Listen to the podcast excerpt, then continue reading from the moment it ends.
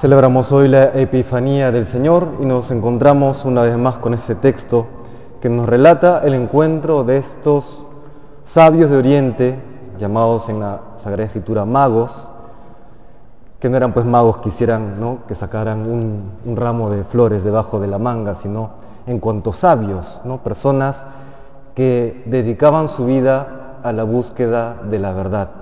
Y este encuentro entre estos reyes, en estos sabios de Oriente, es como una especie de prefacio entre el encuentro de ya todo el mundo y las diferentes culturas con el Señor, con el Mesías.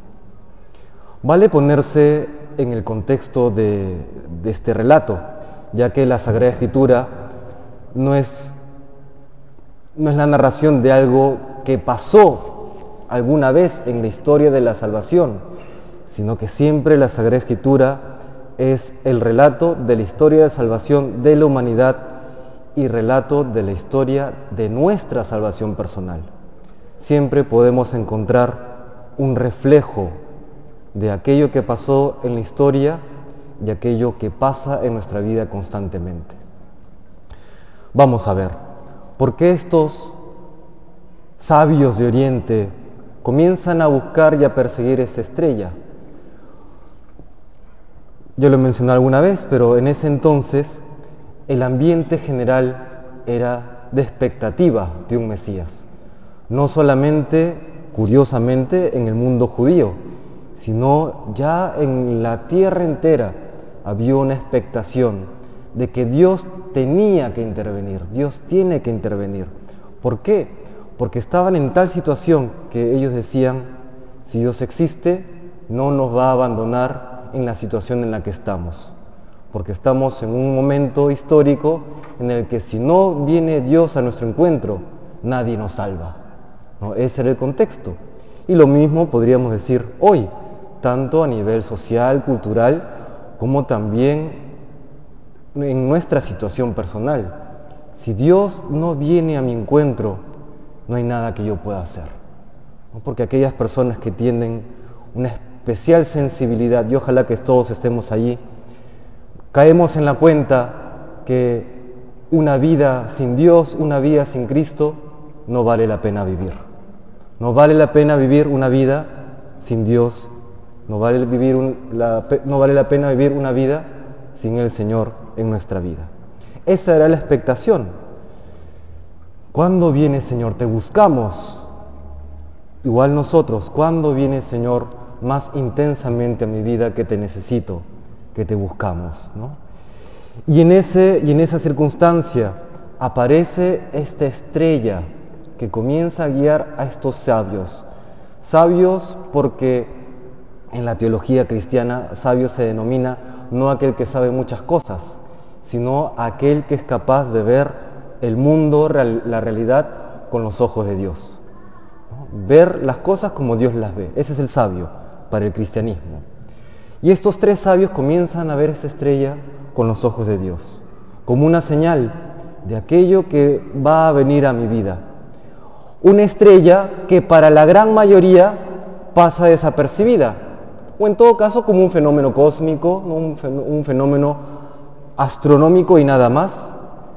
Yo me pregunto y les pregunto, ¿cuáles son esas estrellas en cada una de nuestras vidas?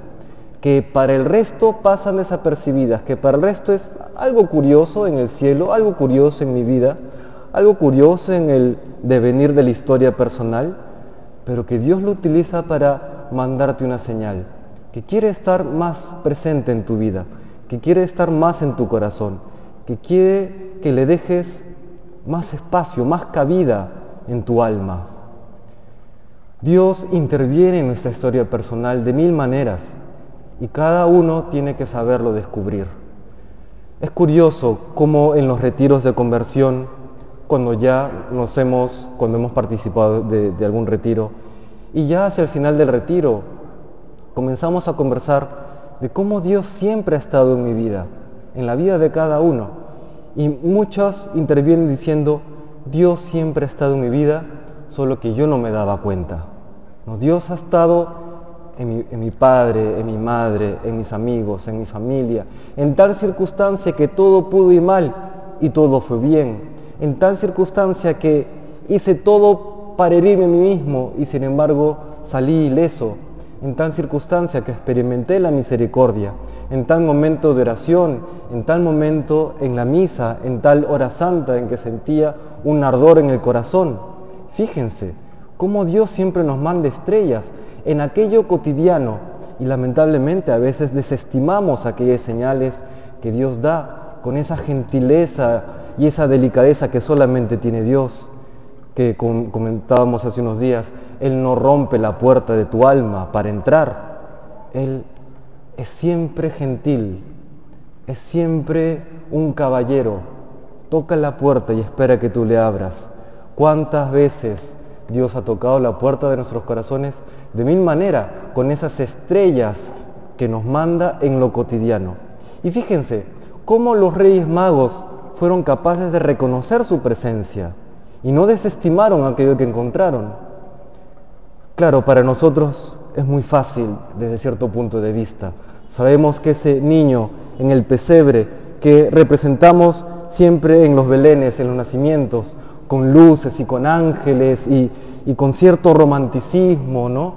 Qué fácil nos resulta reconocerle, pero para estos magos, para estos reyes o sabios de Oriente, que solamente se encuentran con, con un niño cualquiera, con unos padres cualquiera, en el sentido externo, en un lugar maloliente, ¿cómo son capaces de reconocerle? Porque tienen esta búsqueda de la verdad, esta búsqueda de Dios. Eso es lo clave para poder reconocer en la vida. Tenemos esa misma búsqueda de Dios en nuestra alma, ese mismo anhelo, ese deseo de conocerle y amarle cada día más. Blas Pascal decía que Dios se muestra en la vida como en una especie de penumbra, en la que hay suficiente luz para que aquel que lo quiere reconocer lo pueda reconocer y aquel, y aquel que lo quiera negar lo pueda negar. Así es Dios. Y así se nos presenta el Señor en el pesebre. Aquel que quiera reconocerle como Mesías, como Salvador, como nuestro Dios, lo podrá hacer si es que es dócil al Espíritu Santo. Pero aquel que quiera negarle también lo podrá hacer. Ese es uno de los grandes misterios del amor de Dios. No rompe la puerta, nos deja que decidamos. Por eso la fe es un don que se acoge libremente. Es un don de Dios, ciertamente, pero es un don que se acoge libremente. Entonces, primera, esa es la reflexión primera. ¿Cómo estamos atentos a esas estrellas que Dios nos manda para que le podamos conocer y amar más profundamente? E invito a todos a que recordemos esa estrella que nos han mandado alguna vez, en algún retiro, en algún momento de oración, en alguna confesión, cómo ha sido esa estrella y tengámosla presente siempre como la tuvieron estos reyes magos. Y lo segundo, cuando estos reyes magos se encuentran con el Mesías, se encuentran con el Señor ahí pequeñito en el pesebre, ¿qué es lo que hacen? Le ofrecen lo mejor de ellos. Le presentan estos regalos, oro, incienso y mirra, que cada uno tendrá su simbología, pero se entiende que es lo mejor de ellos mismos. No basta con encontrarnos con Dios, hay que también ofrecerle lo mejor de cada uno de nosotros. ¿Qué le has ofrecido tú al Señor?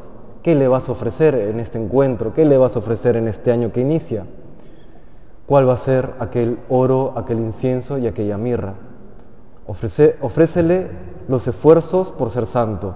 Ofrécele los esfuerzos por ser un buen padre, una buena madre, un buen esposo, una buena esposa, un buen hijo, un buen sacerdote, un buen consagrado, un buen hijo de Dios. Habrá que ofrecerle lo mejor que podamos. Y completo, no solamente lo mejor que podamos, sino todo lo que somos. Hay una anécdota muy simpática de San Jerónimo de Jerusalén. San Jerónimo de Jerusalén es uno de los padres de la iglesia, contemporáneo a San Agustín. Él, a él se le atribuye el haber traducido toda la Biblia del idioma original, hebreo, arameo y griego, al latín, en la versión conocida como la Vulgata. tremendo trabajo, ¿no? No había, no había Google Traductor ¿no? o Translator, era todo pues eh, a, mano. ¿no? Y tras todo el trabajo que había realizado San Jerónimo, eh, tiene un encuentro místico con el Señor. Y el Señor le dice, quiero que me des algo, Jerónimo. Y Jerónimo le dice, Señor, te doy, te doy mi esfuerzo, te doy lo mejor de mí, te doy mi oración, te doy todas mis buenas acciones. Y Jesús le responde, eso no es suficiente. Te doy mi trabajo, te doy un poco, comienza. Jerónimo tenía un temperamento muy, muy bravo, era, creo que era bien antipático de temperamento, era bien bravo, ¿no? Entonces le comienza a ofrecer lo mejor de sí, todo lo bueno lo comienza a mencionar Jerónimo. Y luego al final Jesús le dice, nada de eso es suficiente. Y Jerónimo entonces, ya un poco frustrado, le dice, ¿qué quieres que te dé? Y Jesús le responde, dame tus pecados, no, dame tus pecados, para que pueda perdonarlos, para que pueda perdonarte, para que pueda sanarte.